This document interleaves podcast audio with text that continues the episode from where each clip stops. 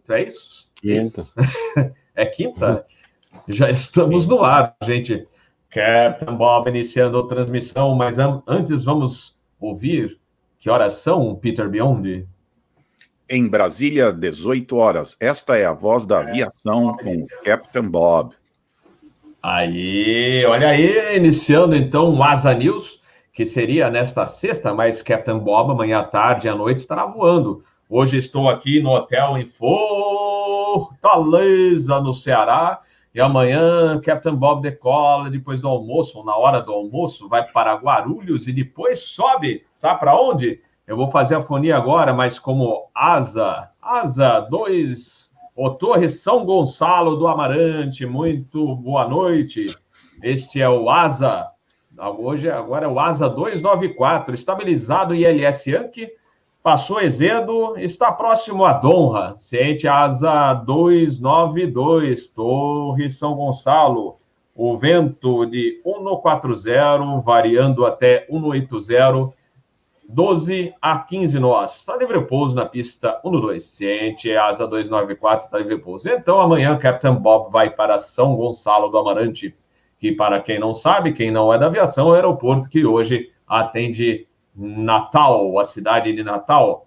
Aqui entre nós, para Captain Bob, eu acho que foi um desperdício de dinheiro fazer esse aeroporto. Tinha um super aeroporto, que era o Augusto Severo, fantástico, e aí falou, não, porque divide espaço com uma base aérea. Era mais barato fazer uma base aérea mais afastada do que fazer, gastar os rios. São, não é um rio, são vários rios e afluentes de dinheiro que fizeram para aquele aeroporto.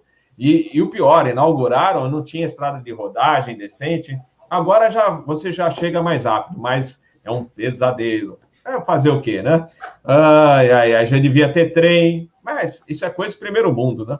Mas tudo bem, vamos lá, vamos iniciar o nosso Asa News agora, é, até porque é, às 8 horas tem a transmissão da Itapemirim Transportes Aéreos aí para anunciar o início do processo seletivo. Eu vou dar as boas-vindas então aos nossos convidados de hoje.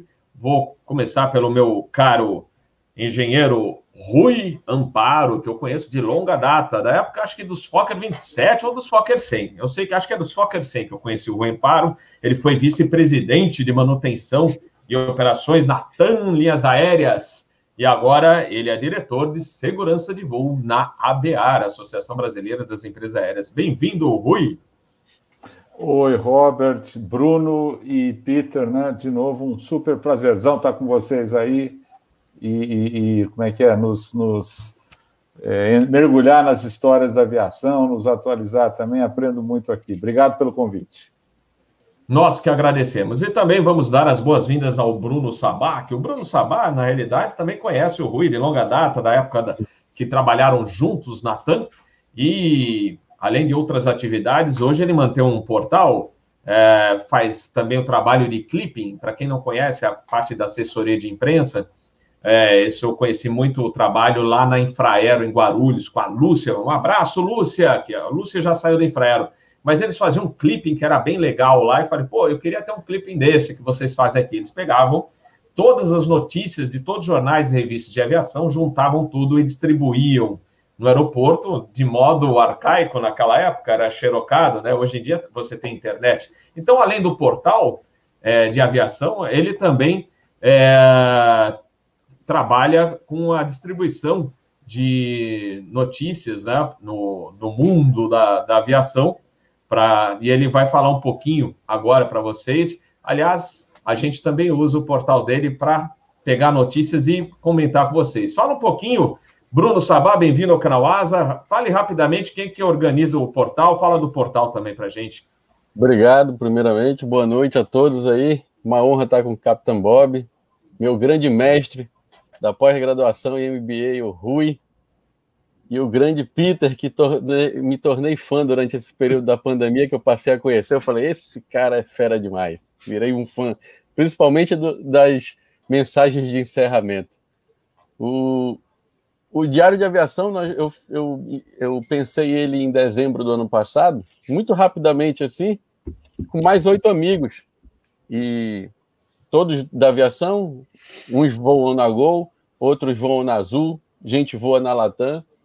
Tem um que é ex-gerente de treinamento e comissário da, da Avianca, já se aposentou. E um rapaz que é do jurídico também, que cuida da parte jurídica avi da aviação no Brasil.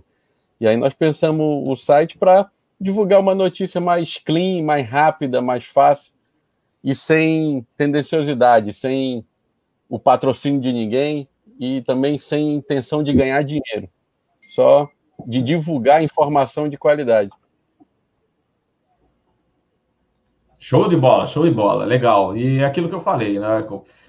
O Bruno vai mandando via WhatsApp, eu já, opa, isso aqui é interessante, vamos separando. Então, tem o contato radar também muito legal, o Captain Bob gosta bastante, então é, faz a, a, eu faço a seleção não só aqui no Brasil, de pessoal que manda, mas também do exterior. Hoje o Asa News vai estar até um pouco mais curto, de não temos tantas notícias, até a gente falaria mais, mas em função da live das oito, então a gente não vai esticar muito, tá?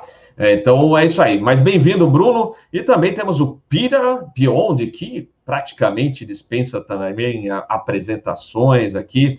Peter Beyond, que conheço de longa data, desde a década de 80, consultor e analista em aviation management, é, airport é, management, aviation business, eu sempre falo, é tudo, safety e até capelão, não é, Peter Beyond?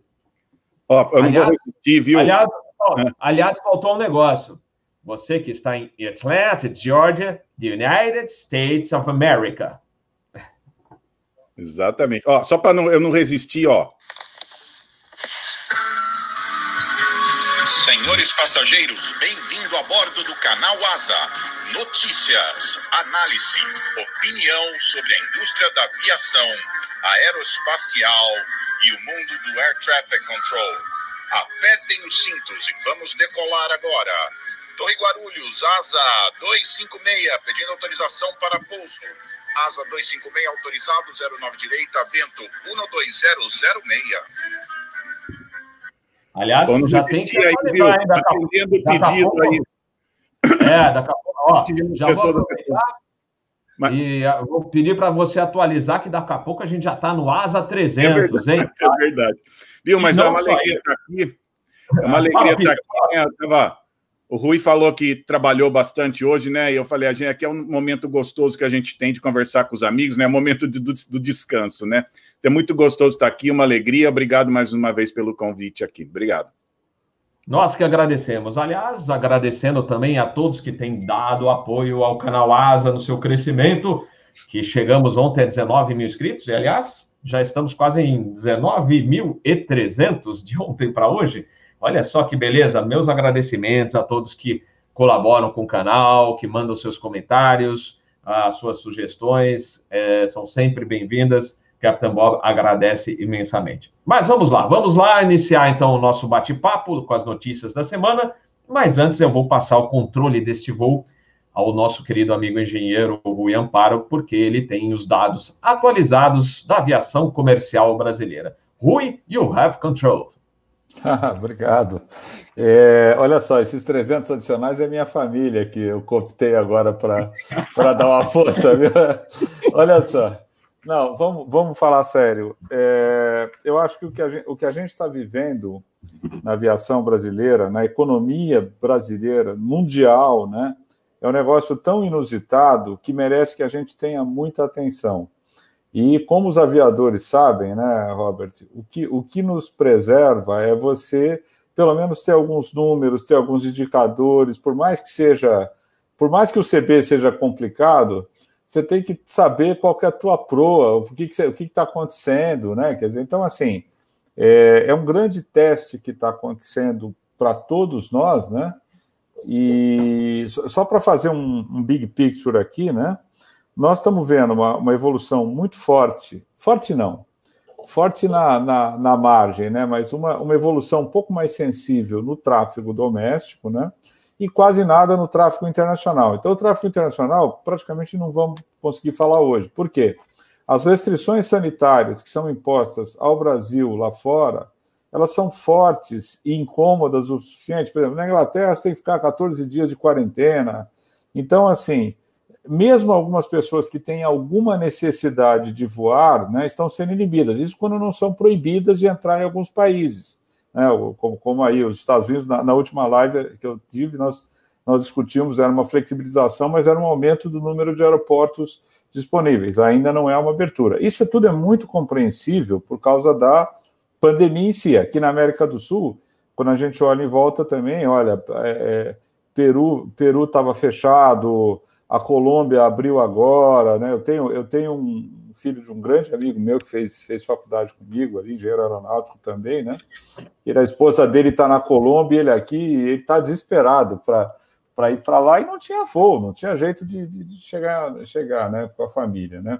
Mas, enfim, então o internacional é um mundo que ele está engatinhando e ele vai ser submisso às fronteiras sanitárias dos países inexoravelmente. Tá?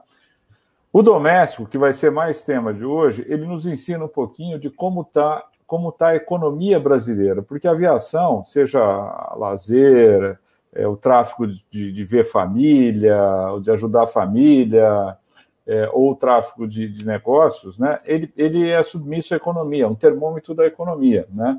E é isso que eu queria comentar um pouquinho. Tá? Olha, para vocês terem uma ideia, a coisa é tão cruel, tá? É, a gente vinha num crescendo de demanda na aviação brasileira, tá? Então, assim, em fevereiro, a gente chegou a um crescimento ano contra ano de 4% em RPK. RPK é Revenue Passenger Kilometer, é, é uma, é uma medida de demanda que a gente tem, né? Só para todo mundo que é da aviação sabe, né? Mas é assim, é uma medida de essencialmente quantos passageiros é, estavam dentro do, do, do, do, sistema aqui. É, é, mais ou menos correlato, né? É, em março, como a gente pegou meio mês de pandemia, caiu para 32%. E em abril, que, que foi o, já o início, né, o mês cheio inicial, a gente estava com uma queda de 93% de demanda. Tanto que, em abril, o que, que a ANAC teve que fazer? A ANAC chamou toda a aviação brasileira, chamou todas as empresas, né? A, a BEAR estava lá, a IATA estava lá, quer dizer, todos nós participamos, é, para determinar, né, para pedir, para determinar, para ordenar um esforço conjunto, que foi chamado de malha essencial. Por quê?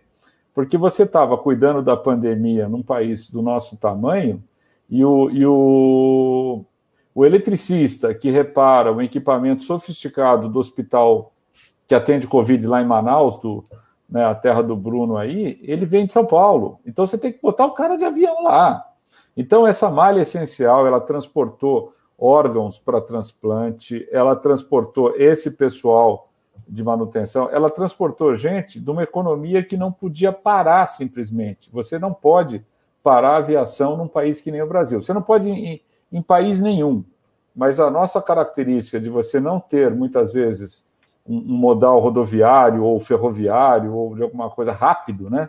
Você não tem, quer dizer, então e, aí, aí você veio vindo e aí as empresas foram adaptando a demanda que estava vindo e em paralelo foi criado um processo de, de gerar segurança sanitária. De novo, entrou a ANAC, entrou SAC, né, entrou a Anvisa. Então, você está tá começando a fazer, olha, nós precisamos dar segurança aos nossos passageiros, né? E nós precisamos não só dar a segurança, mas dar a confiança que ele tem essa segurança. Que o risco de você pegar a Covid no avião, ele não é zero, mas ele é muito baixo. A gente falou isso aqui é, é, na outra live também, mas eu queria rememorar, porque é que nem o risco de você ter um acidente. Tra nós trabalhamos diuturnamente para a segurança de voo aumentar. Então, o seu, o seu risco de um acidente hoje é incrivelmente baixo, mas ele nunca é zero. Então, a, a, sanitário também. E foi feito um trabalho admirável, eu diria, por todo mundo ligado à aviação, as, as linhas aéreas, o pessoal do aeroporto, linha aérea, os aeroportos, todo mundo assim trabalhando de uma maneira muito forte para entender qual era a melhor coisa a fazer. Tá? Eu vou voltar para os números agora, senão o Robert vai ficar bravo comigo, mas então assim, isso significa que em agosto a gente chegou como demanda a uma queda de 67%. Você fala, puxa, mas é muita coisa. É, mas você vê que quem precisa voar, a aviação está se oferecendo a, a, a ela. E, e o Robert está vendo ali que já tem alguns voos com bastante ocupação, as vésperas de feriado, depois que liberou Congonhas, elas têm sido bem interessantes aí, né? E a busca agora é por sobrevivência. As companhias aéreas estão buscando a sua sobrevivência e oferecer o melhor serviço possível. Como partidas, decolagens, né, que é, é, tudo que eu estou falando, eu queria deixar claro, tá, se o Robert me permite, são dados públicos, eles estão no site da ANAC, quer dizer, é, a gente só pode divulgar coisa que ou está no balanço da empresa ou no site da ANAC. Então, eu, eu faço essa opção por retirar dados da ANAC, são discutidos no âmbito de reuniões com o CGNA aí, então tudo que eu estou falando vocês encontram em alguma outra fonte, tá? Então, olha, a gente partiu em abril, nós tivemos 163 decolagens em média por dia no Brasil, aviação comercial, né? É, o 121 essencialmente, tá? É, em setembro, nós fechamos com uma média de 864. Quer dizer, se em abril a gente estava com 7,3% do que tinha sido pré-pandemia no ano anterior, né? quer dizer, comparando ano contra ano, né? agora em setembro nós já subimos para 37%. E a boa notícia é que na combinação da economia voltando, porque sem demanda não adianta você pôr voo, né? e, e também da segurança sanitária começando a se estabelecer, o número de óbitos diminuindo, de contágio, quer dizer, o Brasil, o que a gente vê na rua do Brasil voltando à normalidade com uma certa segurança, a gente está vendo exatamente na aviação. E para ter uma ideia, ó, em, em, final de outubro agora, nós vamos a 1.150 voos por dia de média, né? O que já significa que passamos de 50, 51% do tráfego original. Pô, mas se, dado que o break-even numa empresa aérea é, é, é, Isso aqui é tráfego, não, isso aqui é número de decolagens, né? É, é com certeza maior do que isso. Você ainda tem vários aviões parados é, é, sem uso no Brasil e no mundo, né? Tenho que comemorar. A minha visão é que tenho que comemorar, porque o trend está mostrando, junto com a evolução da doença, que está diminuindo aqui, só vai parar, na minha visão, quando tiver a vacina, mas ela tá, ela, a gente está conseguindo contornar muita coisa, né? É, você está conseguindo ter, então, uma, uma, é, uma, uma, uma, visão, né? Só para fracionar isso, tá? Obviamente, o Estado de São Paulo é, onde você tem o maior PIB do Brasil, né, onde você também tem a maior oportunidade de decolagens. Tá? Então, em, na, na, semana de 28 de setembro, tá, a média diária medida naquela semana, no estado de São Paulo foi de 308 decolagens. Tá? O segundo ente da federação aqui é o Distrito Federal com 86 e o Rio de Janeiro com 84. Né? Significa que os aeroportos de São Paulo estão começando a acordar e você acaba também ajudando o, o, o Brasil nisso, tá? É, deixa eu ver se eu tenho aqui o Amazonas, eu tenho, foram 27, viu, Bruno? Só para dar 27 de média, mas é absolutamente natural isso, tá? E por fim, uma numero, na nossa numerologia, você tem uma coisa que é muito cruel com as empresas aéreas, tá? Quer dizer, você, que são os índices de custo, que a gente foca em dois que são os mais importantes que é o combustível, que são 30 e tantos por cento, quase 40% do custo de uma companhia aérea em combustível, e que quando você compara janeiro com hoje, né, ele não subiu quase nada, porque o petróleo caiu, apesar do, do né, é, é, é, é apesar de tudo, tá? Agora, em compensação, 60% da, dos custos das empresas são dolarizados, tá? E nós estamos com o dólar, é, ele, ele subiu mais de duas vezes e meia o que você tinha no começo do ano. Então, o dólar, o dólar quer dizer, na verdade, uma vez e meia. O, o dólar foi muito cruel para a gente, né, para as empresas aéreas. Então, no meio de uma pandemia, a demanda some, em compensação, o preço baixa.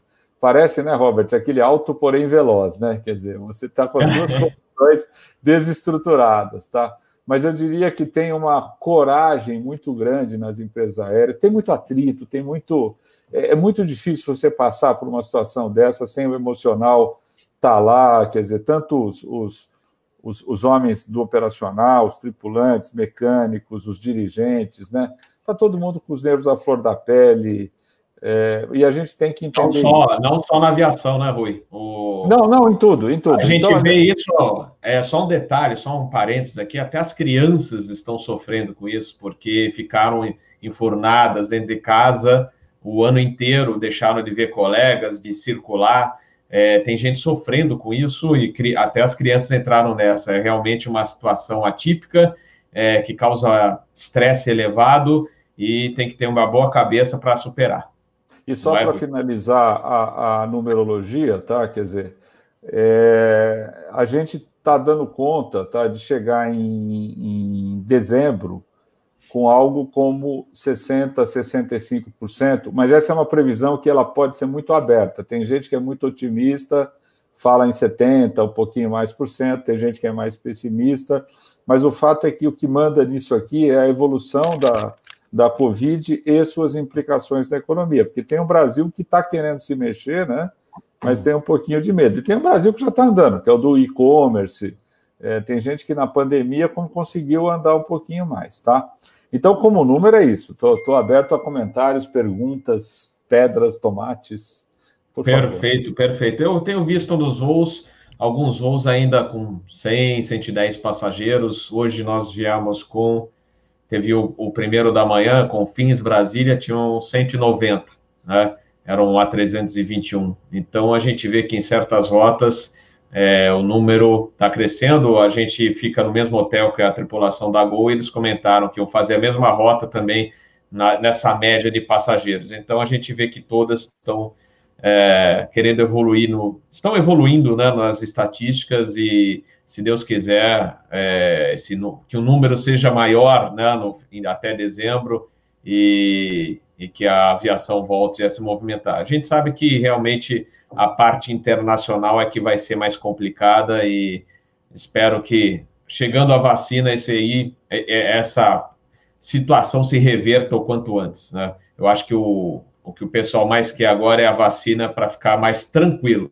Acho que a tranquilidade é porque a gente sabe, né, isso eu comentando aqui em passant, que a, o, o, contágio no, não é no avião, né? Mas você está né, no a gente toda toda a população procura fazer, né, o, seguir o que está recomendado, mas a gente nunca sabe quando vai acontecer. Então, psicologicamente, né, psicologicamente, uma vacina chegando, eu acho que vai agradar a todos e a, turma volta a voar. Eu acho que é, a esperança é a vacina chegar o quanto antes.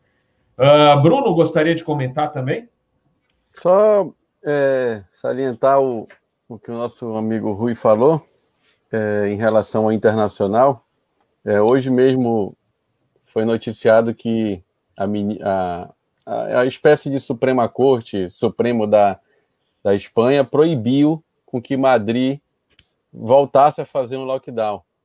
Então, isso aí é interessante. Então, já estão notando que o impacto na economia foi tão grande que eles já não estão aceitando com facilidade a questão de fechar fronteiras, de fechar a cidade novamente, justamente por esse impacto no, na economia, que, na minha visão, não vai voltar tão cedo, e, na minha opinião, a aviação vai demorar muito para se recuperar. Eu, eu acredito que para ter uma, uma aviação de dezembro de 2019, 2024, 25, não antes disso, minha opinião. É, a Lufthansa também pensa assim, mas a gente não sabe, é, acho que o Rui vai concordar, é, são incógnitas, então a gente, hoje a, o, a, o que o, algumas companhias aéreas projetam para o futuro é isso, né? Há três, quatro anos, umas falam em quatro anos, outras falam em cinco, a própria Lufthansa comentou sobre isso, mas acho que é, saindo a vacina, não sei, pode ser que mude muita coisa, e principalmente as fronteiras abrindo, acho que tem gente que vai viajar. A gente sabe, por outro lado, que tem muita, muitas empresas que gostaram de aderir ao, né, ao trabalho em casa, né, com o computador em casa, então é, a gente sabe que alguma, alguma perda a gente vai ter em alguns passageiros que vão deixar de embarcar para fazer seus negócios em casa mesmo, mas ou no escritório, né, na sua base mas a gente espera que o resultado seja propositivo, né, no final das contas, a partir de quando chegar a vacina. Legal, Bruno. É, posso passar para o Peter ou você gostaria de comentar mais alguma coisa? Pode passar, pode passar. Peter, you have control. Então, já, já aproveitando, entrando numa das notícias que a gente vai comentar, eu já vou fazer o comentário e já entrar para o Rui fazer um comentário aqui. Rui, a Latam está ampliando o uso do 777-300, né? E eu percebi a Azul está com quatro destinos também usando o Airbus 330. Embora você tenha dado apenas número de operações, é importante notar né, que as empresas estão usando os aviões wide bodies no Brasil, né? Inclusive para carga. O que, que você acha? Que você, é, não, não é, é o, o, tema é justamente o da carga, Peter, porque é. se você vê, né, não só os, os aviões a tática de você usar um avião grande, você vê que a Latam está usando muito 767 no doméstico, 767, que é, que, que, não, é, o, o 777 também pode usar, mas o problema é o custo operacional desses aviões, né? Porque você, você tirar o bicho do chão, ele custa, né? Então, o, o 67 ele tem uma capacidade de porão razoável, porque é um widebody, né? é, e um custo operacional que é bastante aceitável. Então você vê que a Azul está fazendo isso com o 330, né, que é o, que é o que ela tem, ela tem lá os 737-400 cargueiros também, e muitas companhias estão fazendo ainda também os voos usando a parte de cima do avião, né, a parte do passageiro também para transportar carga. Aí você usa um narrow body, né, que tem um custo, um cost per trip é, é mais barato, né, e, e, tem um pouquinho mais de capacidade de carga. Como a gente falou antes, é, é a competição é finita, não tem carga para todo mundo e você tem boas companhias, especificamente aqui a, a Moderna ali do, do, do meu amigo Adalberto Febeliano, é uma companhia excelente, faz um trabalho espetacular ali. É, as, você tem boas companhias de carga, Latam Cargo também, né? Então, assim, a carga tem sustentado, Peter, mas não, não, não é pelo tráfego de passageiros, não. Eu queria emendar um comentário, né? Que eu sou disciplinado no que o Bruno tinha falado ali antes, tá? Só para fechar aquele assunto, é, é fato que vai levar muitos anos para as companhias voltarem à rentabilidade, tá? Quer dizer, então, a gente tem que separar, quer dizer, a primeira coisa que tem que fazer para você voltar para o azul é voltar o passageiro. Mas quando o passageiro volta, né? Que, que pode ser com a vacina, pode ser com antiviral, pode ser com macumba, sei lá o que, com o que a gente conseguir que, que isole, não, ou com, com, com imunização de rebanho, sei lá o que. Chega uma hora assim, alguma coisa está melhorando. Você começa a voltar o passageiro, mas vocês percebam que esse período agora pandêmico, com esses números que a gente falou, eles drenaram o caixa das companhias. Então, as companhias estão fazendo um esforço danado de redução de custo que não é suficiente, estão se endividando, né? Quer dizer, você vê, ela até conseguiu ali o Chapter 11, um trabalho brilhante financeiro ali, tá, tá, conseguiu botar dinheiro para dentro. Esse dinheiro custa, vai ter que pagar. Né? Então, assim, a, a Gol, a Azul, as grandes companhias brasileiras também estão drenando o seu caixa. Então, essa recuperação de, de, de energia, né, mesmo voltando passageiro, ela tem um descasamento. Então, sim, é verdade que pode levar alguns anos para você voltar a ter a condição é, saudável que você tinha, ou a condição que você tinha pré-pandemia, tá? Mas eu sou um pouquinho mais otimista quanto ao tráfego, acho que ele volta um pouco mais rápido. Acho que ao longo do ano que vem você começa a, a crescer, né? Esses fatos de lockdown ou não, os repiques vão dar lockdown, Bruno, não tem jeito, é, querendo ou não, quer dizer, alguns países vão para um lado, outros países para o outro, né? Mas o que a gente vai enxergar é, numa certa brevidade, eu diria, ao longo de 2021, não quero precisar quando, é um certo retorno dos passageiros, né? É, como nós estamos vendo no doméstico, né, o internacional começa, vai começar a vir, na minha opinião, né? Porém, a rentabilidade das empresas, quer dizer, você pagar o cheque especial que você teve que entrar para comprar comida, remédio agora, fazendo um paralelo com um cidadão comum, né? É, vai levar alguns anos. Você precisa ter. É porque é um setor que a rentabilidade natural já não é muito alta, né? Esse é o problema. Desculpa, Peter, atrapalhei você aí. Não, não, fugi do assunto. Não, mas uma coisa interessante de usar os wide bodies, eu acho que dá uma sensação psicológica boa nos passageiros. Um amigo meu estava fazendo um voo, ele falou que estava quase bem cheio o voo, viu? E eu olhei as tarifas, tarifas boas também, né? E então eu acho que dá uma sensação boa para o passageiro, é psicológico isso, mas você entrar num wide body, num voo doméstico, dá aquela sensação que você tem espaço, né? E eu acho que psicologicamente é, é interessante pôr esses aviões uh, maiores nos voos domésticos. É. Funciona bem para a pessoa, né? Eu gostaria de fazer um voo doméstico uh, em Não, o, o, voo é perfeito, Peter, mas assim, o, o, o, que é importante, o como, que é importante. Como entusiasta, eu também, eu também gostaria, é, não, como entusiasta. Não, olha só, e como, e como processo sanitário, tá? como justamente nos aviões modernos você tem a circulação de, de cima para baixo, filtro EPA, o Diaba 4 ali, como a gente já falou também aqui em outras lives, né?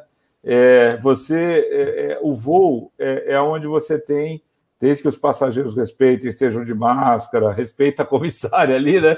Você tem um grau de contaminação baixo.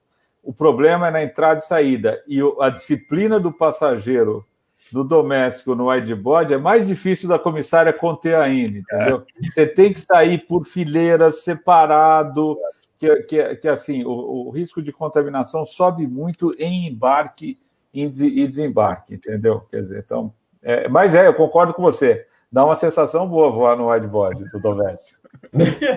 eu, é eu praticamente, eu praticamente ah, toda semana faço o, o Manaus Guarulhos e o Guarulhos Manaus no 767 da Latam. A taxa de ocupação, eu sempre costumo perguntar, entre 85% e 90%. E o purão cheio. Uhum. Tanto que a Latam aumentou o, o uso dele para um voo também que sai às 19 horas e pousa meia-noite em Manaus. Antes era só o da manhã, agora estão dois.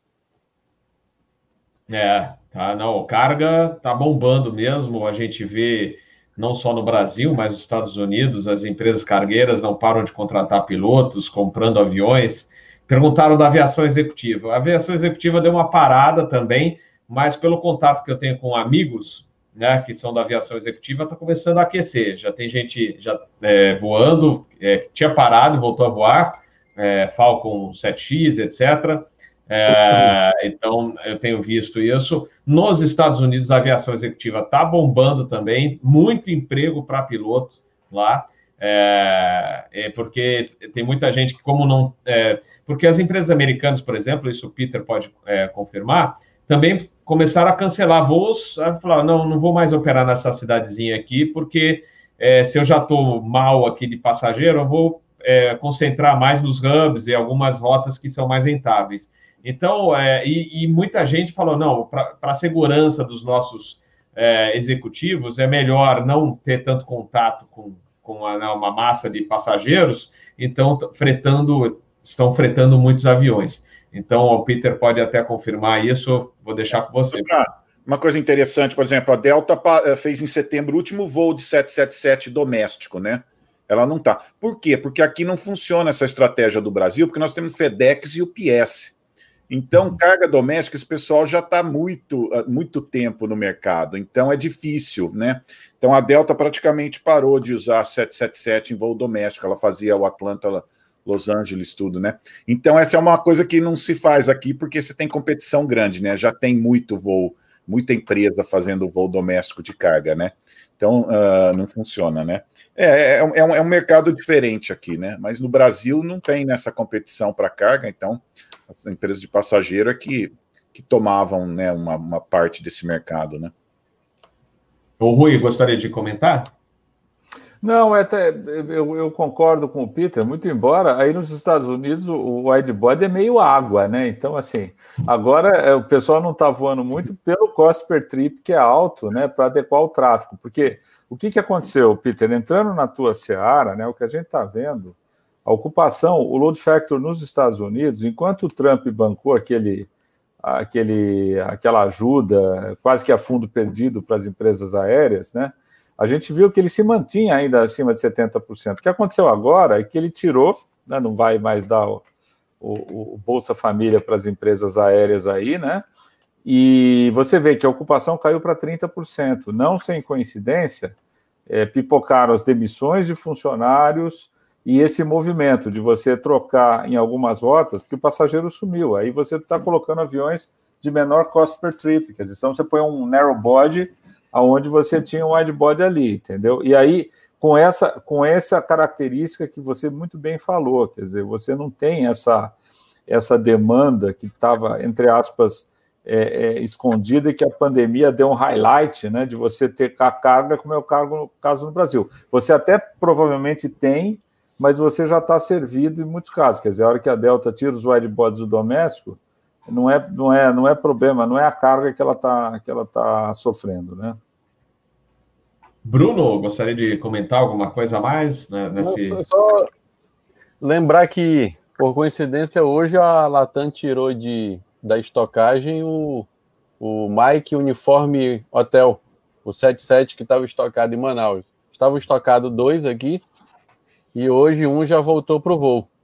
Já está já está em Guarulhos, já pousou lá que eu acompanhei no Flight Radar, já chegou lá. O outro continua Opa. estocado aqui, tá até na frente do, do hangar da Rico lá. É, ah, boa notícia, né? Quanto, o, a, mas a melhor notícia é a gente ver o, o volume de passageiros aumentar. Né? Eu pousei hoje em Fortaleza, o investimento da Fraport enorme no terminal, na ampliação, e a gente vê quase tudo vazio, né? Tinham dois, três aviões, isso aí dói o coração. Eu espero que a gente realmente recupere. Falaram aqui no chat também, é, que saudade de ver os aeroportos cheios, concordo também. É, tá fazendo falta. E, e, já emendando, né, pegando o gancho, né, a gente fala da Gol, né, a Gol é, querendo abrir um novo hub lá em Salvador. Estão achando que é legal lá. Eu acho que também vão pegar, fazer um, uma distribuição, né? Lembra na Varig? A Varig também tinha uns voos que chegavam em Salvador, por exemplo, 767, ou em outras épocas, 4300, e aí vinha o 737-300, chegava lá, o 737-200 e levava passageiros para Aracaju, é, para Maceió. Talvez é, a Gol esteja avaliando isso, né? montar um hub em Salvador para distribuir os passageiros para cidades mais próximas, em vez de você é, mandar um avião sair de Guarulhos para Maceió. A VASP também fazia isso, o passageiro ia de A300 para Guarulhos, Salvador, e lá pegava um avião para Maceió. Então, pode ser que eles estejam pensando em algo semelhante. O que, que você acha, Rui?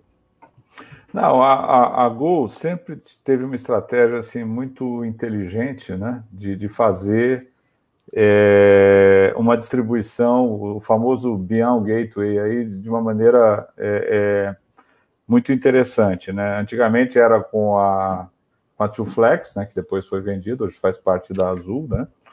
E, mas, mas desde sempre, né, a Gol e a Latam também, com a Passaredo, com a MAP, né? Então, é, é, eles têm a oportunidade de fazer voos, quer dizer, o passageiro chega em Salvador é, num voo da Gol e depois pega uma TR para o interior do estado ou para outras cidades ali, né? E faz uma distribuição, é, um, mini hub aí. Isso, isso não é novidade, no pré-pandemia, você, Gol, é, Latam e Azul faziam isso, né? A, a Azul tinha um hub muito forte em Recife, né? Ainda tem, né? Então, além dos grandes hubs centrais, os óbvios aqui embaixo, no, no Sudeste, São Paulo, por aí, né, você fazer essa distribuição, né? Quer dizer, que é, como o Brasil é carente de um programa de, de, de, de, de, aviação regional, por motivos econômicos, não é fácil fazer um troço desse, né?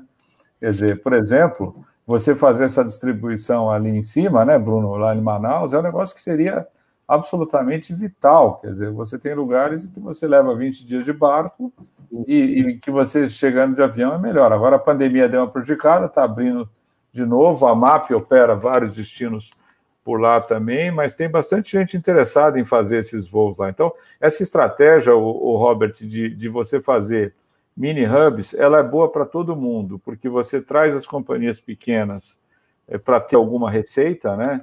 É, que eu estou isolando um pouquinho a, a, parte da pandemia, porque ela dá uma, dá uma diminuída no tráfego muito forte, né?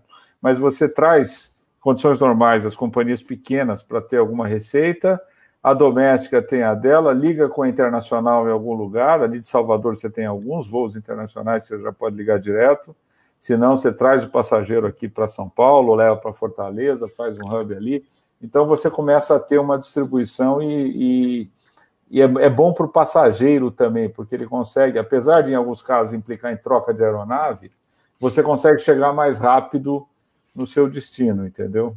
Isso é muito bom. Perfeito. Peter? É, só, só um negócio de airline economics aqui. Hoje eu vou ficar chique aqui, ó. Isso aqui é uma fórmula que tem os cossenos. Como é que você calcula entre um voo direto ou uma conexão, né? Então você leva em consideração a descida do avião, o tempo que você fica no aeroporto, a subida de novo, né? Então você faz um cosseno aqui. Então, para falar de Salvador, uma coisa interessante é que geograficamente.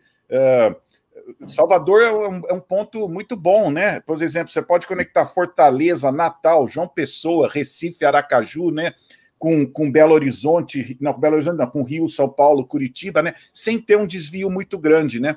Então é uma, é uma posição geográfica muito estratégica. Eu, eu, calculei assim, não seria um desvio muito grande, né? Mas como que as companhias fazem isso, né? O voo direto geralmente é mais procurado por pessoas de empresas que estão pagando, então as empresas cobram geralmente um pouco mais pelo voo direto e elas tendem a ter um preço melhor para se você pegar a conexão. É o jeito que eles atraem você, né?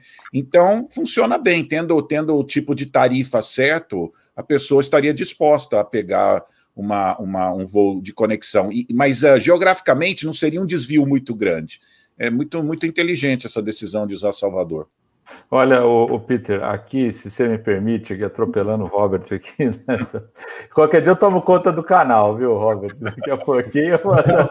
Olha só. Parceria, é, não, parceria. Vamos embora, vamos embora. É, é, é, não, mas o que acontece também é que você tem uma característica no Brasil de você ter demandas, demanda por picos. De novo, falando pré-pandemia, né? Então, é, você fazer voo, um voo direto para algumas cidades, pode ser que o voo das 8 da manhã você consiga viabilizar fazer, mas um, você, é, o, o, mini hub também ele ajuda é, não só para você, é, você consegue fazer voos off peak, né?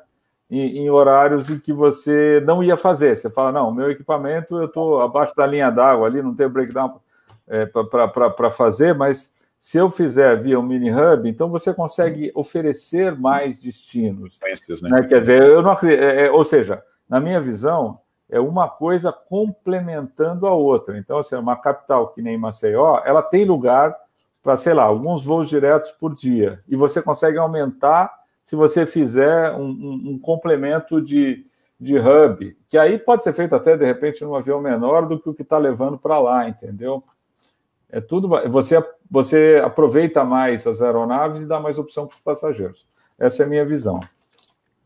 Perfeito, perfeito. Bruno Sabá. Né, complementando o que, o que os dois mestres falaram, e eu tive acesso a, um, a uns, aos dados de uma das três linhas aéreas aí, o que projet, e a projeção hoje do o que cabe muito bem agora o hub de Salvador é porque agora o, o gráfico inverteu em relação ao passageiro corporativo e o passageiro de turismo, de lazer. E o passageiro de corporativo é o passageiro que queria o voo direto, né? Com as tarifas mais altas, sempre no, na tarifa Yankee. E agora que o passageiro, que, que quem, tá, quem vai tomar a frente da, da, da ocupação da aviação nos próximos 12 a 18 meses, vai ser o passageiro de lazer. A projeção que eu vi no gráfico era de 70% de lazer e 30% corporativo, o que era quase o inverso no, antes no, no pré-Covid. Era uhum. quem bancava os voos era 65% do corporativo e o resto do de lazer. Agora inverteu esse gráfico. No momento, nesse momento, o, o hub cai muito bem porque o passageiro de lazer é o passageiro que aceita fazer conexão, que aceita decolar três vezes, pousar três vezes. O corporativo não.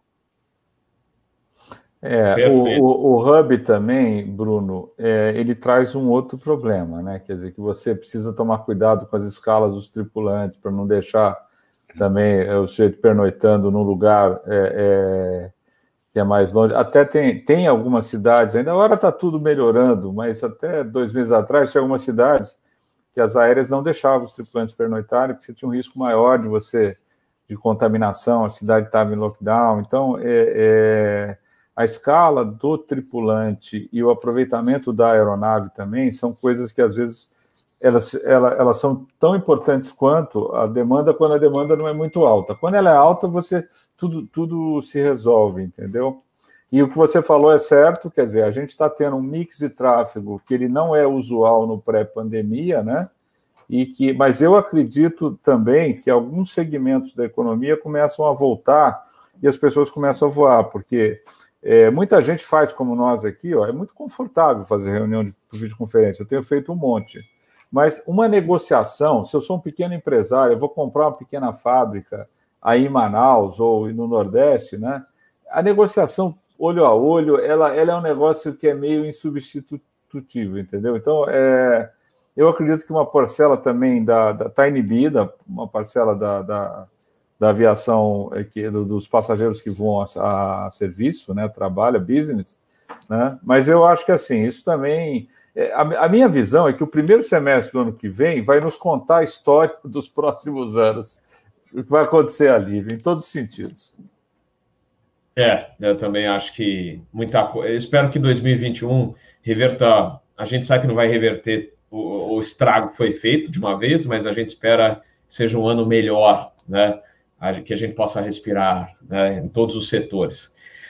Ai, ai, é, é, é complicado. Mas, gente, uh, a turma aqui do chat está falando, ah, e o voo simples, né?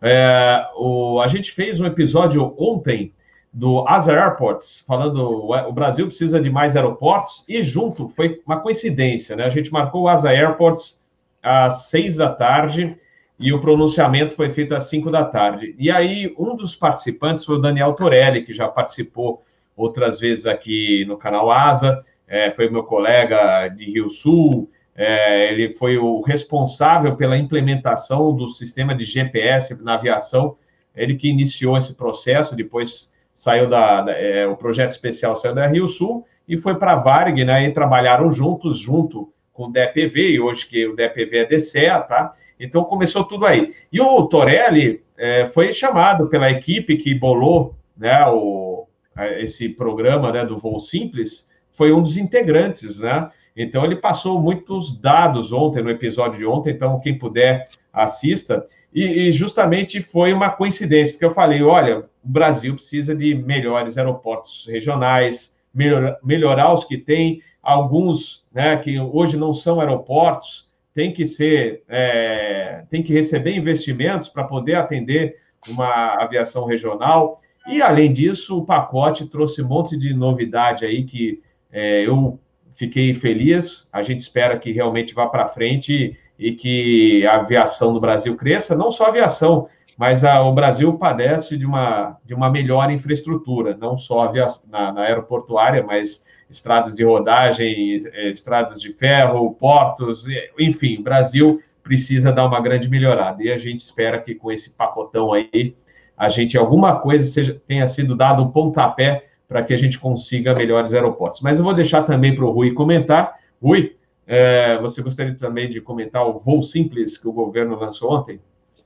Sim, a gente está muito atento a isso, apesar da, da maior parte das, das, das, medidas ali serem direcionadas para aviação geral e executiva. Mas é, isso está em consonância. A semana passada, o, o ANAC fez um webinar de dois dias, quinta e sexta semana passada, sobre a nova agenda regulatória que na ANAC, assim, a cada biênio, né, e agora nós estamos estudando o biênio 21-22, que tem um grande desafio de incorporar justamente é, toda a legislação que foi feita especial para a pandemia, né, então é, a, a, ANAC foi muito sensível e à luz de mecanismos internacionais aí, de, de, de alinhadíssimo com o, que, com o que acontecia no mundo, então, sei lá, o Dove vencia a carteira, ó, dá para estender mais um mês, o instrutor de simulador, que tem mais de 60 anos, então você faz. Então, assim, foi, foi muito legal que via dois subgrupos de retomada, subgrupo 1 da medida sanitária, subgrupo 2 de, de,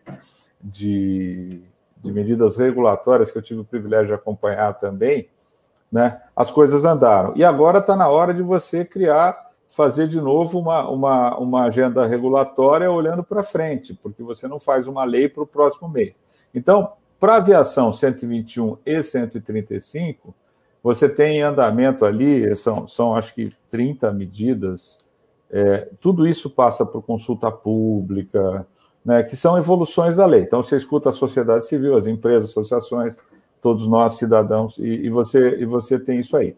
Essas medidas do Simples, que atendem um grande anseio, em grande parte, da aviação geral, quer dizer, que você precisa desburocratizar, e a agência foi muito sensível, o governo foi muito sensível isso agora. O que eu só queria dizer é que é, a gente precisa tomar cuidado com duas coisas. O primeiro está sempre alinhado ao que acontece no resto do mundo. Isso é, é super importante, porque a gente não inventa a roda, né? E, infelizmente, a ANAC está sensível. O segundo é que toda evolução tem que ser pensada como mitigação de risco. Então, se assim, você tem algumas medidas ali, quer dizer, que, que precisam ser muito cuidadosas. Então, você fala, olha, o copiloto não precisa ter o mesmo simulador ou o mesmo treinamento que o comandante, né? Quer dizer, isso em termos, numa aeronave simples, talvez sim. O cara só precisa saber decolar, pousar e, né, quer dizer, sem, sem minimizar isso. Numa aeronave complexa, quer dizer, como, como um avião que nós voamos aqui na 121, ou um jato executivo do tipo do Falcon, que são mais sofisticados, se você não tiver algum tipo de treinamento, por exemplo, de pilot incapacitation para o seu copiloto, né? Quer dizer, o cara pode estar tá entrando em, em, Guarulhos ali, numa noite de chuva, com alguma pânico, o comandante que teve um troço ali, e você aumentar as proporções de uma situação de crise. Eu não estou falando que não deve ser feito, quero deixar bem claro, mas é, é simplesmente a extensão disso, né? Você fala, oba, nós vamos, nós vamos economizar custo, nós vamos. É, e a maior parte das medidas está, tá, a meu ver, assim, direcionada para o lado correto, né? É claro, o pessoal da agência já falou que vai, cada uma delas vai ter a consulta pública, vão vir todo mundo, não vai ser nada na, na... O direcionamento que foi dado é um direcionamento muito correto, no sentido de desburocratizar, de tornar fluido. Porque, se você me permite, Robert, nós vamos viver um second wave de problemas. Eu falei numa live da FGV há umas duas semanas isso, né? Que, que não é pequeno. Hoje, o mercado como está, você está desestimulando toda uma geração de garotos a fazer o clube. Então, assim, custa caro. Quem, quem pode pagar 400, 500 reais por hora de voo aí, então, significa o seguinte, e mais o seguinte, o cara olha e fala, pô, não vou ter emprego, e quando voltar, todo mundo que está desempregado vai pegar. Então, assim, você vai ter um leque, um buraco na formação de aviadores no Brasil que nós vamos sentir daqui a uns oito anos. Então, para as empresas aéreas, quando você voltar, os, os primeiros anos da retomada, tranquilo, você tem gente por aí, porque você já teve uma crise anterior e você tem a pandemia, então você tem gente boa por aí. Você vai contratar, você tem essa, essa seleção da Itapemirim de hoje aí, né? Com certeza, puta, vai ter muito mais candidato do que vaga. É óbvio isso, né? Mas muito mais mesmo, né? Agora, quando você, você acomoda todo mundo, aviação crescendo num certo tanto, daqui a uns 8, 10 anos, essa juventude que não entrou no aeroclube não vai estar pronta para assumir um 320 ali. Então, é, vai ser um, pode ser até um problema de crescimento que vai ser, ter que ser tratado de outras formas. Né? Então, é a obrigação nossa, como, como, é, como membros aqui da, da, da, aviação, e principalmente da, da, da, agência da SAC, né? você vê, é, é olhar tudo isso. Não é fácil, hein? Missão difícil. Pois é, grandes desafios aí pela frente. Não, não só agora, mas pela frente, como você falou é, é um, algo a, pensar, a se pensar. E muitos têm escrito mensagens, falou, vale a pena? Porque eu vejo as notícias aí eu desanimo de iniciar um curso piloto. E é verdade, é verdade o que você disse. Complicado. Peter! É, eu, li, eu li por cima só sobre esse assunto, mas eu, eu vou esperar um pouquinho mais para comentar. Vamos ver aí as repercussões no próximo mês ou dois para fazer uma, uma, um comentário um pouco mais maduro, né? Por enquanto ainda está aquele away aí, então eu, eu vou esperar um pouquinho para comentar se, se, as, se medidas vão ter boas repercussões aí. Ah, não, fique à vontade, Peter. Aqui você já tem é, cartão fidelidade para comentar ou não, fidelidade, diamante e ouro. Tá? Mas vamos lá, Bruno. Não, só, eu, sobre esse voo, voo simples aí, eu, eu só acho que tinha que ter um foco maior na infraestrutura aeroportuária, que não adianta facilitar tudo e não ter aeroporto para pousar, não ter aeroporto para trabalhar. Principalmente aqui no, na minha realidade aqui. A MAP poderia, no passado, ter feito muito mais voos, não fazia por falta de infraestrutura. Aeroporto que não tinha cerca, animais cruzando a pista, crianças que andavam de bicicleta em pista, é, qualidade de pavimento horrível. Então, é, essa questão de facilitar as coisas é ótimo. Fantástico. Yeah. Mas se não olhar para a infraestrutura, como é que vai fazer? O que, que adianta facilitar tudo e eu não poder decolar e pousar? E nem ter para onde ir? Esse que é o. Eu acho que tinha que ter é. sido mais forte é uma o foco. que a gente É, a gente levantou muito isso no episódio de ontem do Asa Airports, né, para falar da infraestrutura e de todos os setores que estão ligado, ligados a essa necessidade, porque a gente tem, por exemplo, só para finalizar, aeroportos administrados por municípios, né, prefeituras, né, e estão largados, né, alguns têm uma, mal e mal tem uma pista, né, uma sinalização, mas poderiam ser melhorados. E quem pode melhorar isso? O comércio local, a indústria, não precisa esperar também, é, eles podem se movimentar, porque o, Peter, isso já falou aqui em outros episódios de aeroportos, né?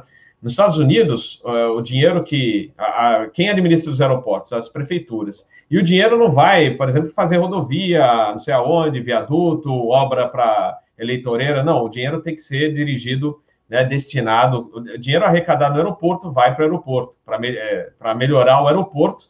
E eles têm essa. O americano é fantástico, porque, na realidade, eles, eles só é, enxergam o óbvio Quanto maior a infraestrutura aeroportuária, mais voos você pode atender, mais passageiros e mais negócios, não só para o aeroporto, mas para o entorno também. Né?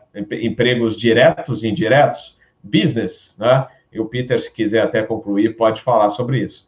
Eu, conheci um cara em Kansas, ele construiu a própria pista dele na cidade. Ele tinha uma empresa e ele precisava voar muito. Ele mesmo construiu, depois de uns anos ele doou e a cidade está cuidando e ajudou a desenvolver a cidade. Mas é interessante essa história. Ele construiu a pista. E parece que tem alguma coisa sobre também usar aeródromos particulares agora, né?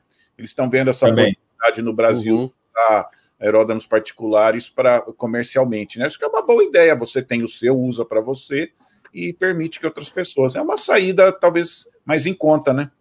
É uma, é, é uma solução, eu... desculpa, Robert, é uma solução muito Não, importante, porque o que, que acontece, né? Um aeroporto pequeno, ele é deficitário, não tem, você pode fazer a conta que você quiser, é. um aeroporto que tenha poucos voos comerciais, poucos passageiros, né? É, ele não tem tanta receita de restaurante, quer dizer, é uma coisa que leva a outra. Então, um dos grandes problemas que nós temos no Brasil, né, são aeroportos, por exemplo, que são administrados, como vocês falaram, por prefeituras. Né? Aí o cara, assim, ele, ele às vezes até constrói a pista, mas não mantém direito, não faz cerca. A MAP teve muito esse problema de não poder operar em lugares, porque assim, as cercas estavam quebradas, animais uhum. invadindo a pista, então ela, ela não estava podendo. Então, e, aí, por que, que a prefeitura faz isso? Porque entre botar dinheiro na saúde e botar na conservação do aeroporto, ela põe na saúde. Isso as pessoas que têm lucidez, porque muitas vezes é interesses eleitoreiros aí, o Bruno entende muito bem desse mundo aí. Às vezes o cara não faz, o cara não põe aonde é mais necessário para a população, mas mesmo de boa fé, muitas vezes é muito difícil para um poder público manter um aeroporto em que a movimentação é baixa. Em compensação, se você tem uma iniciativa privada por trás, né, quer dizer, sei lá, olha, a Petrobras lá, em, lá, lá, lá, lá, nos entornos de Manaus, no Amazonas, ali, você fala, olha, então, vamos bancar o aeroporto aqui, ó. Você é dono do aeroporto, tem algumas isenções de algumas outras coisas para manter, ou, ou, ou, tem. Então, isso, isso é, um, é alguma coisa que pode, que veio desse pacote aí também, de você ter aeroportos privados, né? Não concedidos, como, como nós temos no Brasil, mas aeroportos construídos, mantidos e que podem ser explorados comercialmente pela iniciativa privada. Então, isso é, isso é algo muito positivo desse pacote, viu? É, a gente ainda tem muita discussão. Falei que é, no episódio de ontem é, tem o custo Brasil. É, são várias dificuldades que o, a gente enfrenta. A gente, eu digo o país, né? É o custo Brasil, burocracia é, e uma, uma necessidade, como a gente comentou, é, do, da população, da, dos setores que têm o interesse que, de fazer o aeroporto crescer, ou pelo menos atender a aviação regional, é batalhar por isso, como a gente falou agora, né? É, de repente, não esperar que os outros façam, vão lá atrás. Né? Pô, por que, que a gente não tem um procedimento para instrumentos aqui, uma RNAV? É, pô, nunca fazem. É, esse é um problema, infelizmente, eu comentei no episódio ontem, é um problema é, é, da, brasileiro, né? O brasileiro, é, ele espera muito os outros fazerem. Ah, porque o, o governo não faz, eu citei, eu sempre falo disso, né? é, porque inundou a rua, olha que absurdo, o governo não fez, aí, ou a, a prefeitura deixou desse jeito, olha, está tudo inundado. Aí por que, que inundou? Porque está cheio de lixo é, no, no bueiro. E quem que jogou o lixo? Não foi o prefeito, né? Então, esse é o recado. Então, não adianta é, nada culpar os outros e não fazer nada, ficar de braço cruzado. Então, todos, isso eu vejo em tudo quanto é lado, onde eu moro, que é interior, é, é, as pessoas têm que trabalhar mais e exigir, também tem que exigir. Né? Votem certo, já que tem eleição agora, votem corretamente e exijam é, é, e participem. Participem, se vocês têm interesse, se movimentem, né? Todos é, trabalhando juntos, é, aí as coisas, quem sabe, também melhoram. Tá? Mas, gente, olha, quase sete, já são sete horas, sete horas, mas antes da gente ir para a rodada final, só, a gente queria comentar também a notícia que a Airbus revelou, a gente falou da versão executiva, né, o, o ACJ da família 220. Aliás, o avião ficou, uma, ficou show de bola, né? É, bem legal, o A220 sem ACJ é, 220, né? E, ao mesmo tempo, né, no lado Airbus mostrando isso, e do outro lado a Boeing falando do 737 MAX, que realmente as coisas estão indo bem, já estão é, melhorando, já, fazendo adaptações no treinamento dos pilotos e etc. E já tem pilotos né, em treinamento para voar de novo a, a, a, máquina. Tenho conhecido lá nos Estados Unidos que dá simulador lá para o pessoal da Boeing. Então, falou: olha, aqui tá, tá que tá. O simulador aqui tá cheio, então eles estão, vão voltar a operar o avião o mais breve possível. Uh, Peter, gostaria de comentar? Ah, não, só do, do Max 8, né? Uh, que já custou 18,6 bilhões para Boeing essa história, né? Teria, teria dado para desenvolver um avião novo. Só para você ter uma ideia, o 777X custou 5 bilhões para desenvolver, né? O que eles já gastaram nesse problema todo já poderia ter, ter, ter, feito três aviões novos, né? E só uma coisa importante que a, a, eles vão ter que fazer uma coisa que queriam evitar no começo, que era fazer ter simulador para esse avião específico, né? Então, essa é uma coisa que a Boeing, desde o começo, vendeu os aviões com essa promessa. Não, não vai ter que fazer simulador. Então, vai ter que rever isso, né? Talvez ela tenha que pagar o simulador, porque ela vendeu muito avião baseado nessa promessa, né? Mas está quase hum. definido que vai ter simulador, vai ter que ter treinamento adicional e. Era o grande facilitador, né? Era o grande facilitador. Venda. Exato, né? Então isso já foi pela janela, esse, esse uhum. de, de venda, né? É, é então. É, mas eu espero que o avião volte o mais breve possível e que. É, e certamente, né, que a gente já falou aqui, certamente estará super seguro e que volte, as vendas voltem a decolar, além da, da pandemia embora, que as vendas também do avião voltem a decolar. Rui? Olha, eu, eu torço muito, né? Eu tenho certeza que, que o Max vai voltar a voar, e tem um aspecto, né? Que ele vai voltar a voar numa fase pós, pós não, ainda na pandemia, né? Em que você vai estar com os leasings muito baratos. Então começa a compensar para as companhias pegarem aviões mais novos que tem, que tem um custo de, de, de, de, de, consumo, tem um consumo de combustível menor, né? É, ele então eu acho que vai ser um vai ser um, um algo que dá uma alavancadinha e dar uma recuperada. Que é claro que eu tenho certeza nessa altura que Boeing, FAA, ASA, aqui a própria ANAC, todo mundo botou tanto olho em cima disso que o avião vai ficar bom. Então acho que ele vai entrar no mercado numa hora que ele deve ter um sucesso aí de no sentido de ter um fluxo de vendas, né? Porque as companhias vão estar desesperadas por economizar custo operacional também. Se tiver um leasing barato num, num asset novo, vai ser bom. Quanto ao 220, é, pode ser sim um bom, é, uma boa saída, mas lembrando o seguinte, né? Quer dizer, ele já não é tão grande que nem o, um, um, um 319 como fuselagem ou 320, né? É, ou, ou, um BBJ também da, da, da, da Boeing aí, né? Então, você começa a competir com jatos de alto luxo, né? Que é, o, que é os Gulfstream os Falcon, como eu falei antes, né? e que tem assim, são sofisticados e têm autonomia. Então, esse avião, para começo de conversa, ele tem que trocar o porão por tanque, quer dizer, Se ele não tiver autonomia, ele nasce liquidado, porque senão ele custa muito caro para você ficar fazendo trechos curtos, né? Porque o, o, o, o, grau de sofisticação dele sendo mais alto, por exemplo, a manutenção é muito mais cara desse motor do que é, de, de, um, de um modelo mais, mais simples, né?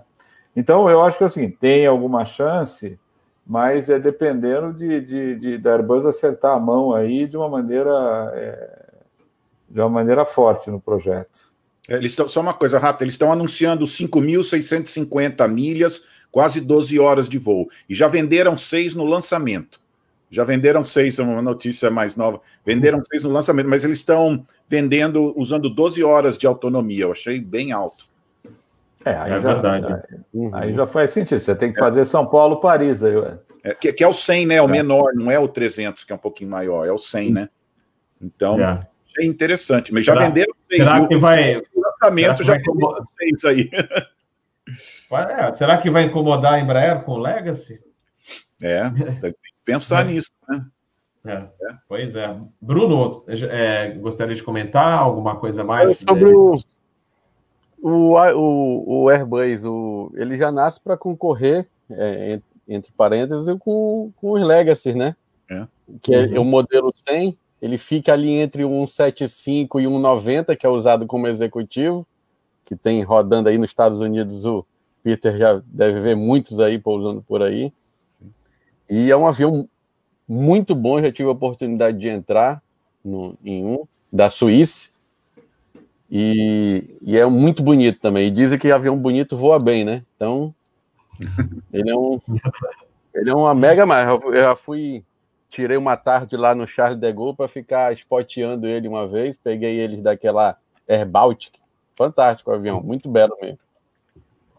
É, eu queria via... fazer um voozinho nele também, ainda não fiz, não tive a oportunidade. tive a oportunidade. Mas... Eu tive a oportunidade no lançamento dele na Delta aqui, tive uma visita especial. Só três jornalistas foram visitar o avião. Tive o piloto conversando comigo. Por, isso, um... por isso, que o Peter Beyond é, é, é canal Asa. tinha janela no banheiro. O banheiro tinha uma janela, adorei.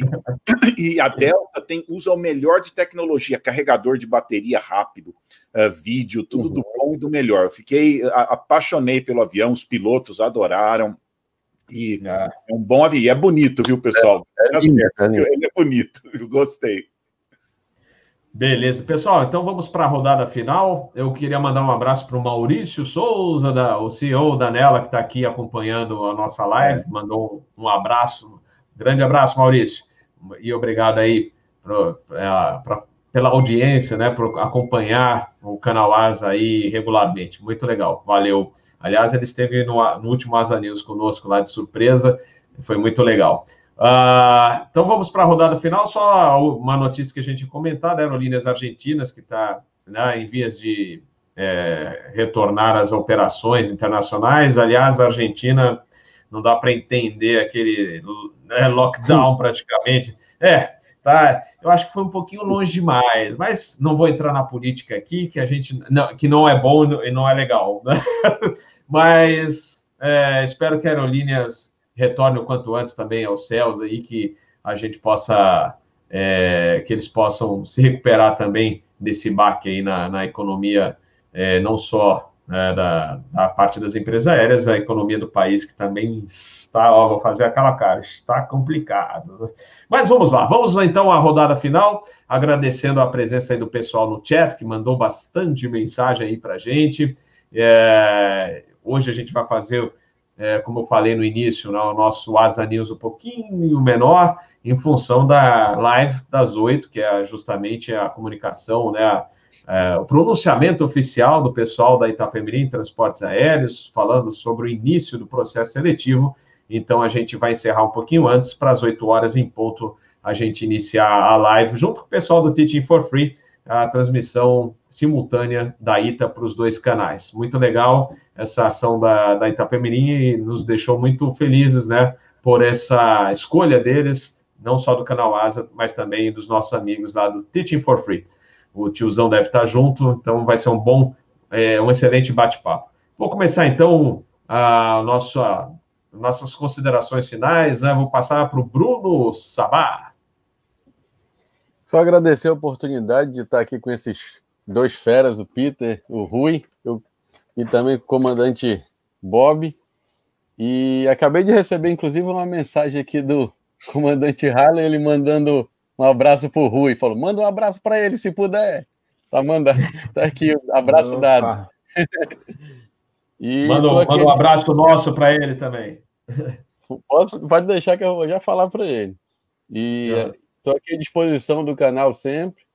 Que puder contar, puder ajudar, estou aqui à disposição. Abração para o Pita, abração para o meu grande mestre Rui. Show de bola, Bruno. Seja bem-vindo aqui no canal. Obrigado e, pela oportunidade aqui. E legal, siga com o seu trabalho, legal. É, o, o, trabalho do, além do, né, da, da, área da aviação, do portal também, da, das notícias de aviação, da, dos clippings, da divulgação, das matérias, são muito boas. Uh, Rui, muito obrigado já, agrade... mais um agradecimento aqui do canal, sempre legal contar com a sua participação, a sua amizade de longa data também. O, o Robert, Peter e Bruno, quer dizer, sempre um, um prazer aqui. E olha, isso não é retórica, não, cara. Eu, realmente, é, é, quando a gente começa a falar de aviação aí, esses comentários, tanto os atuais quanto as histórias, eu acho que isso é, divulgar isso é um negócio muito importante. E como a gente falou aqui no meio, também para incentivar a juventude a não fugir da aviação, pelo menos seguir por enquanto, nós vamos ter um dever também de de cooptar de volta um monte de gente para recompor né, tudo que esse, essa situação é, ruim está acontecendo, mas que vai passar. A gente tem que ter algum certo otimismo aí, né? Queria, queria retribuir o abraço para o Harley ali, né? Atividade de diretor de operações de empresa aérea, é, é, como é que é? é? Síndico de prédio, árbitro de futebol e diretor de operações. A gente já passou por isso. É um negócio que não é não é fácil, não, ainda mais nesse estado das coisas aí, quer dizer, o, o, um grande amigo de longa data, acompanhei o Harley desde que ele era copiloto de Fokker 6 ali, né? Excelente profissional. É, então, eu queria só, só, só agradecer. O comentário final vem para isso mesmo, que a gente tem a obrigação de cuidar da aviação. E você falou um negócio, Robert, que vale para a aviação também não são os outros que têm que fazer as coisas, né? Somos nós, a gente tem que ser diligente, nós temos que dar, às vezes, uma pequena contribuição aí é, é, é essencial, tá? Prazerzão estar com o Peter aí, é sempre um aprendizado aí, a didática dele é incrível, né? Dizer, a, a, o jornalismo ali está no sangue, né, Peter? E o Bruno aí, que acho que eu tratei bem, bem demais dele no curso, devia ter dado uma apertada a mais. Né? abraço, abraço, Robert, obrigado aí. Valeu, valeu. Peter Biondi, para a sua mensagem tão aguardada aqui no final, sempre aqui do canal do Asa News. E tem tudo a ver, eu não sei como, mas sempre tem tudo a ver com o que vocês falam, né? Não sei como, de algum jeito aqui a coisa encaixa, né? Mas só eu gosto de contar uma historinha, né? Quando eu, eu, eu quando eu entrei na Embry-Riddle University, meu primeiro emprego foi na, na, biblioteca. Eu tinha que assistir todos os vídeos de aviação, DVD e fazer uma resenha, né? Para que as pessoas que fossem assistir tivessem uma resenha. Olha que trabalho difícil. Eu era pago ah. para assistir vídeo de aviação, né? Mas tudo bem. Mas uma vez eu estava assistindo um desses vídeos, tinha vídeo de business também, né? De um, de uma, de um gerente do, do correio numa universidade na Califórnia. Ele era a, a, o correio entrega a, a, correspondência na universidade, a universidade distribui e pega dos outros e manda, né? E esse cara fez um trabalho maravilhoso, todo mundo elogiava ele, né? E daí o pessoal fala: Poxa, só o correio, por que, que você faz tanto? Por que você se dedica tanto? É só entregar a carta aqui, carta lá. Ele, ele pôs. Um, umas pinturas bonitas nos caminhões, treinou o pessoal em customer service. Era só o correio da universidade, mas funcionava maravilhosamente bem, né? Então, eu queria falar hoje sobre uma coisa que são pessoas de excelência, pessoas que não estão acomodadas, ela quer ser melhor, ela quer melhorar, entendeu? Porque, olha, no mundo de hoje tem muita gente medíocre que faz o mínimo possível, né, só para se livrar do trabalho, né? Eles não têm orgulho do que fazem, não, não têm responsabilidade, às vezes, pelos que fazem, né? Se alguém está olhando, eles fazem direito, né? Se ninguém está olhando, eles fazem de qualquer jeito, né? Mas eu queria falar daquelas pessoas de excelência. Tudo que você vê por trás que está melhorando, sempre vê aquelas pessoas que querem querem ser o melhor, querem fazer o melhor, né? Uh, pessoas de excelência fazem melhor, uh, você, é, é, eles fazem melhor que os outros, eles querem, eles têm uma, uma missão na vida, né? Aquela pessoa que sabe que não está lá por acaso, né? Que, que você foi colocado para fazer alguma coisa boa, né?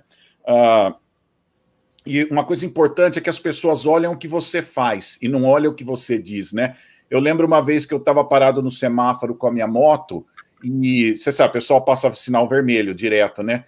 Eu estava parado, param três jovens de moto, param e olham para mim. Os três esperando. Se eu passasse o sinal vermelho, os três teriam passado. Eles viram que eu não passei, eles não passaram. Então é muito importante que a gente dê esse, essa, esse exemplo em pequenas coisas, pessoal. As pessoas estão observando a gente, entendeu? Pessoas de excelência estão crescendo, melhorando, aprendendo e, e, achando maneiras de fazer as coisas melhor, né? Tem um livro famoso que chama Good to Great, né? Tem gente que se acomoda no bom, mas tem gente que quer fazer o melhor, ele quer, ele quer chegar no ótimo. Então essas são as pessoas de excelência. Elas querem fazer o melhor possível, entendeu? Ah, elas estão sempre procurando um jeito de melhorar, né? Então, isso é uma coisa importante, né? Então, eu, eu, eu, eu lembro que uh, uh, eu conversei com uma pessoa no Brasil. Eu estava tentando três dias conversar com essa pessoa no Brasil. Ele não atendia o telefone, daí uma outra pessoa atendia, não sabia onde ele estava.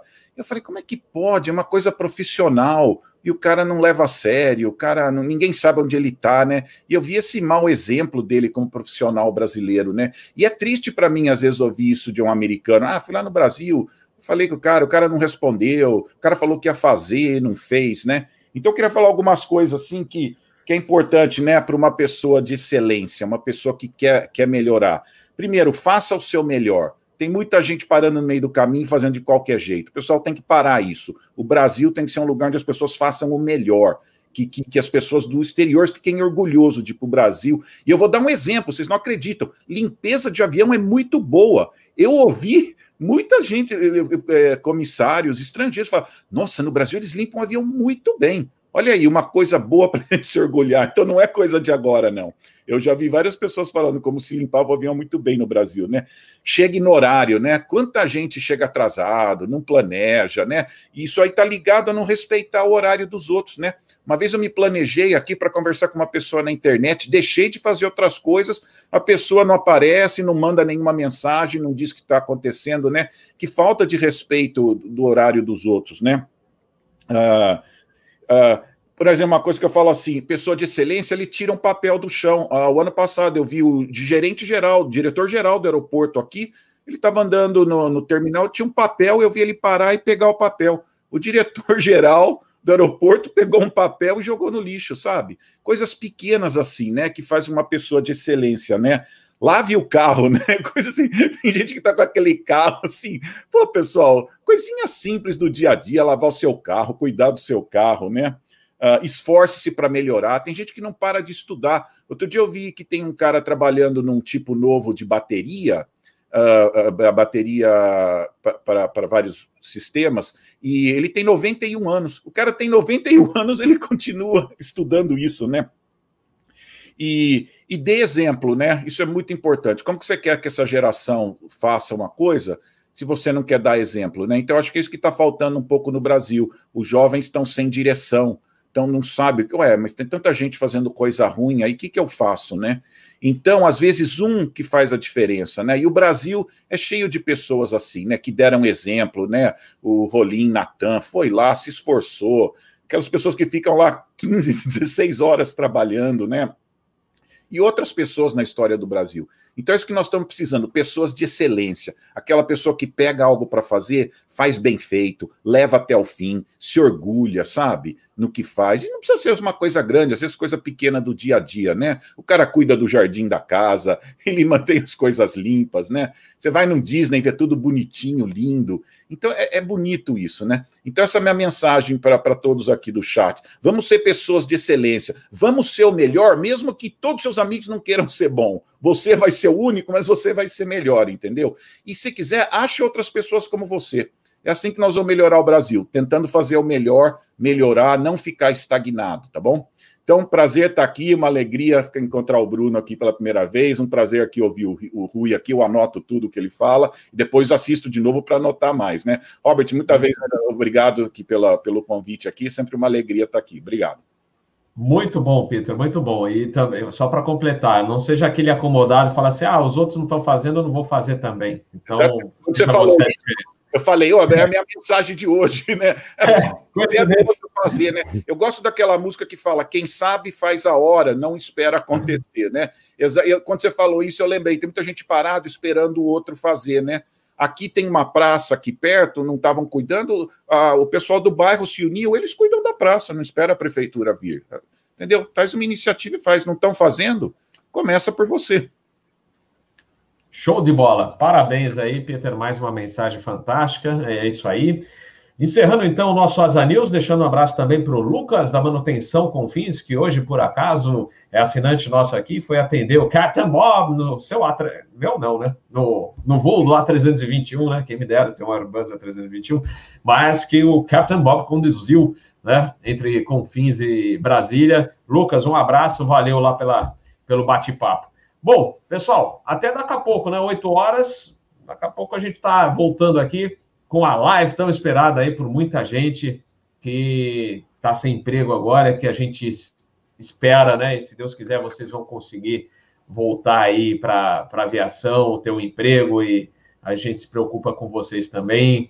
É, e realmente é, a, a, minha, o meu sonho era que todos vocês, todos que estão querendo, conseguissem. A gente sabe que não é possível ainda, mas a gente pensa com uma energia positiva, né? Levando agora uma energia positiva, que as coisas vão melhorar, principalmente o ano que vem, e que quem não conseguir agora vai conseguir depois. E né, o importante é ter sempre o pensamento positivo, né? Que ajuda bastante. Pensamento positivo aquela coisa, vou conseguir, é o que ajuda, e o Peter também já falou sobre isso. Não adianta vir com. Eu sei que o momento é difícil, mas quanto mais coisas positivas vocês tiverem na cabeça, as coisas parecem que fluem melhor e acabam acontecendo. Tá bom, pessoal? Até daqui a pouco, então. Obrigado, Rui. Obrigado, Peter. Obrigado, Bruno. Foi ótimo compartilhar aqui a tela com vocês. E a gente, então, se vê daqui a pouco. 8 horas da noite, com a nossa é, nosso bate-papo junto com o, o, o, pessoal da ITA e o pessoal também do Teaching for Free, todo mundo junto aí para falar desse. Não, ouvir o anúncio oficial do início do processo seletivo na Itapemirim Transportes Aéreos. Valeu, pessoal! Até daqui a pouco, então. Valeu, Rui, valeu, Peter e valeu, Bruno. Um abração para vocês. Valeu, tchau, tchau.